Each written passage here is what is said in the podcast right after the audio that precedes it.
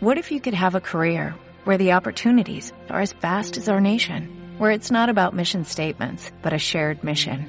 At U.S. Customs and Border Protection, we go beyond to protect more than borders, from ship to shore, air to ground, cities to local communities. CBP agents and officers are keeping people safe. Join U.S. Customs and Border Protection and go beyond for something far greater than yourself. Learn more at cbp.gov/careers.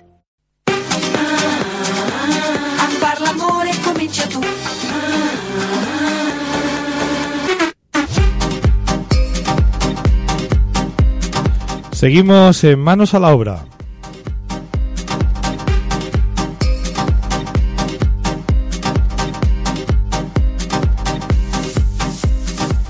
Un programa de Radio 22.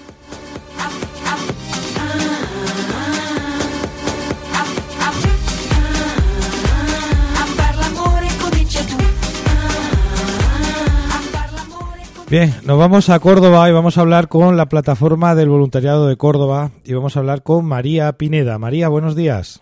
Hola Rafa, buenos días. ¿Qué tal? ¿Cómo estás? Muy bien. Bueno, cuéntame, en primer lugar quiero preguntarte cómo ha ido la escuela de otoño en Mérida. Bueno, pues la escuela de Mérida la verdad que fue un auténtico éxito.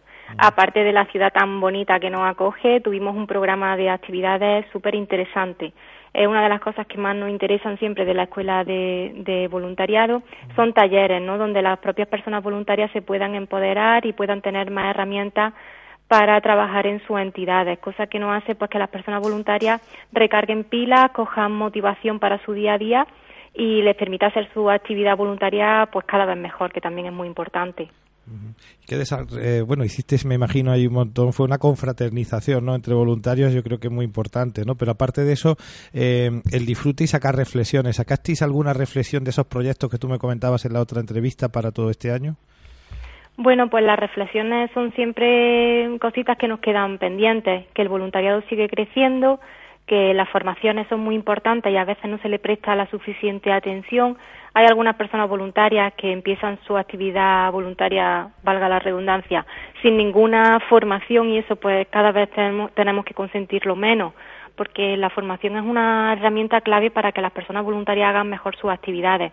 Entonces, pues bueno, retos que nos quedan por conseguir y que desde las plataformas también estemos ojo avisor con las asociaciones, no solamente para controlar su trabajo, ni mucho menos, pero sí para apoyarlas y poderle dar mejores herramientas para trabajar con su voluntariado.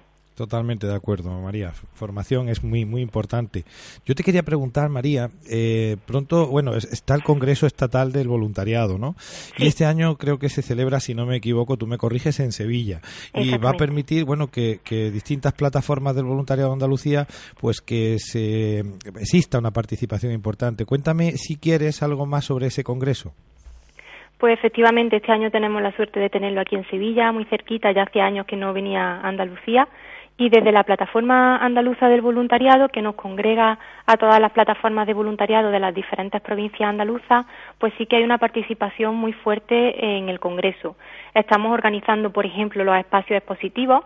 Sabéis que en los congresos normalmente se ponen stand de las asociaciones y este año quisimos darle una vuelta. En el Congreso va a haber stand, pero no al típico uso de te entrego mi folleto y te vendo mi lotería de Navidad, para nada. Eh, vamos a coger los diferentes ámbitos de actuación que recoge la Ley Estatal de Voluntariado aprobada en el 2015 y en función de esos ámbitos de actuación vamos a montar espacios expositivos. Es decir, tenemos, por ejemplo, un ámbito que es el ámbito medioambiental, pues entidades que trabajan en este ámbito van a tener su espacio para poner mm, materiales, poner demostraciones de actividades que hacen relacionadas con el voluntariado medioambiental. Entonces vamos a dejar de dar folletos que, que nos queda un poco anticuada esa práctica y vamos a demostrar qué actividades hace el voluntariado en los diferentes ámbitos. Voluntariado medioambiental, cultural, social, educativo, bueno, un, bastantes espacios que creo que va a res- resultar una práctica bastante innovadora. Yo creo que tiene que ser una maravilla. Sí, sí, Sí. dime. Luego tenemos también diferentes actividades donde vamos a participar, por ejemplo, la tarde de, bueno, la- el congreso son el día 22 y 23 de noviembre. La tarde del día 22 tenemos diferentes áreas de trabajo. Para el congreso esperamos una participación de en torno a mil personas de toda España y las vamos a dividir la tarde del miércoles en diferentes áreas de trabajo donde en todas ellas participan personas de plataformas del voluntariado. Vamos a tener áreas de trabajo relacionadas con Europa, como los proyectos europeos cada vez van calando más también entre el voluntariado.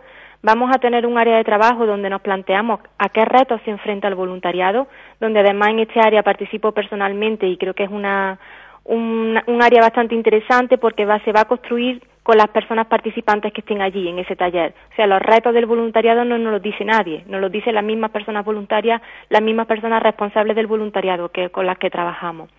Vamos a tener también un área donde nos vamos a plantear cuál es el futuro relacionado con la educación en el voluntariado y también otro área dedicado al impacto y a la visibilidad del voluntariado. Esto es un tema que siempre tenemos pendiente, poder poner en valor y en número cuál es el, cómo contabilizar el trabajo que se hace desde el voluntariado. Eso es muy complicado, pero de alguna manera lo tenemos que realizar porque el voluntariado hace un bien a esta sociedad que es incalculable e impagable y no sabemos ponerlo en valor como se merece.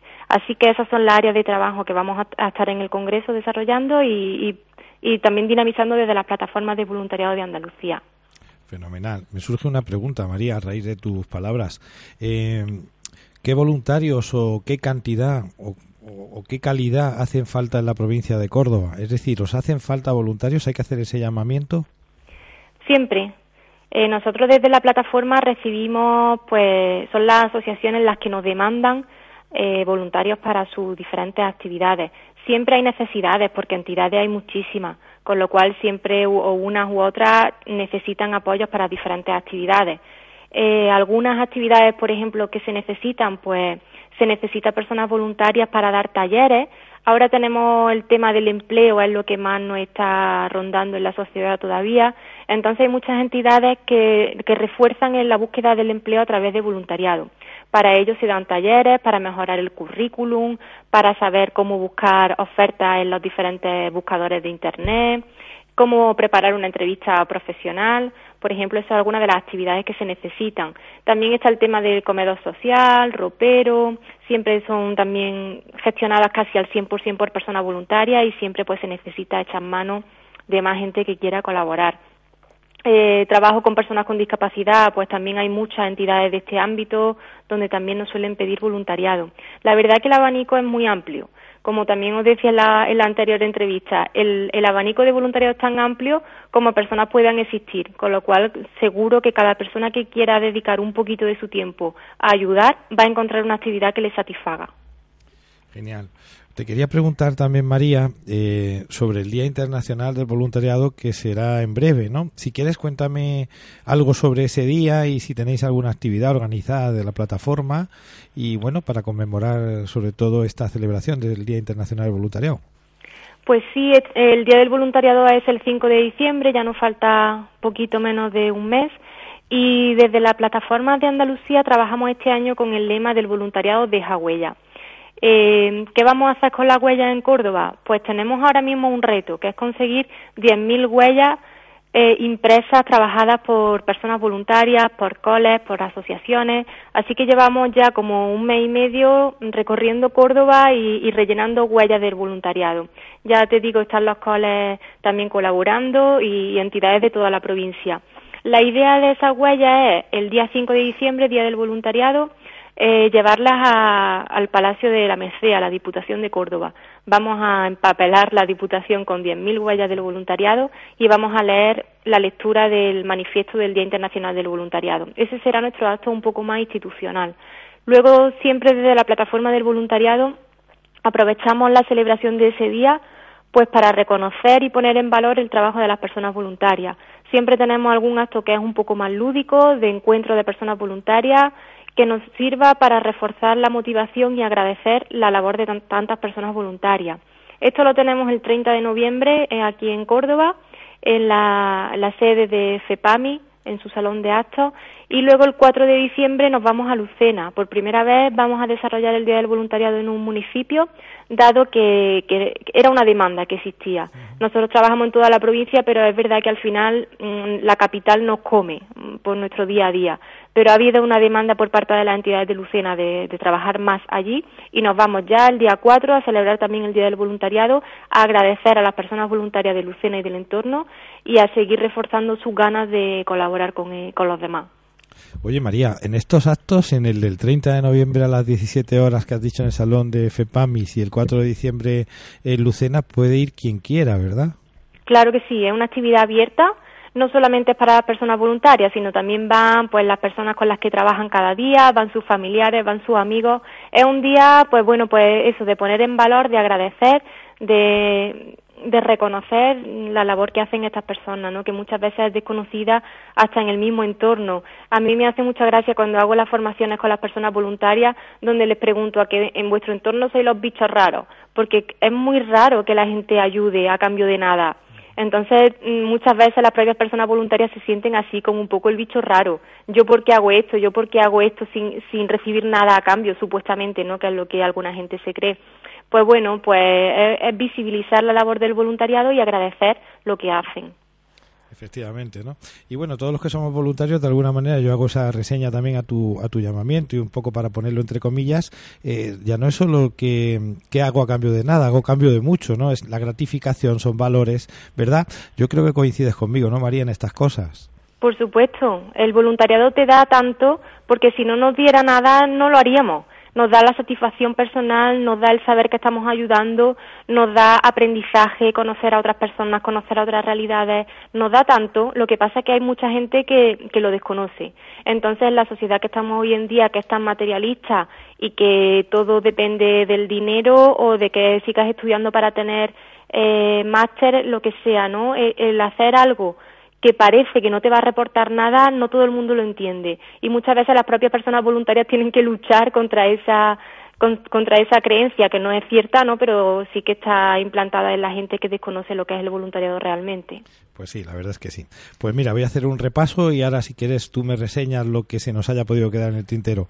tenéis el Congreso Estatal de Voluntariado, está el Día Internacional del Voluntariado, 30 de noviembre un acto en FEPAMIS a las 17 horas, 4 de diciembre a las 17 horas también en Lucena, en la sede Amara, ¿verdad? Si no me equivoco. Exactamente. Y eso, María, dime alguna reseña para terminar la entrevista que tú creas muy importante.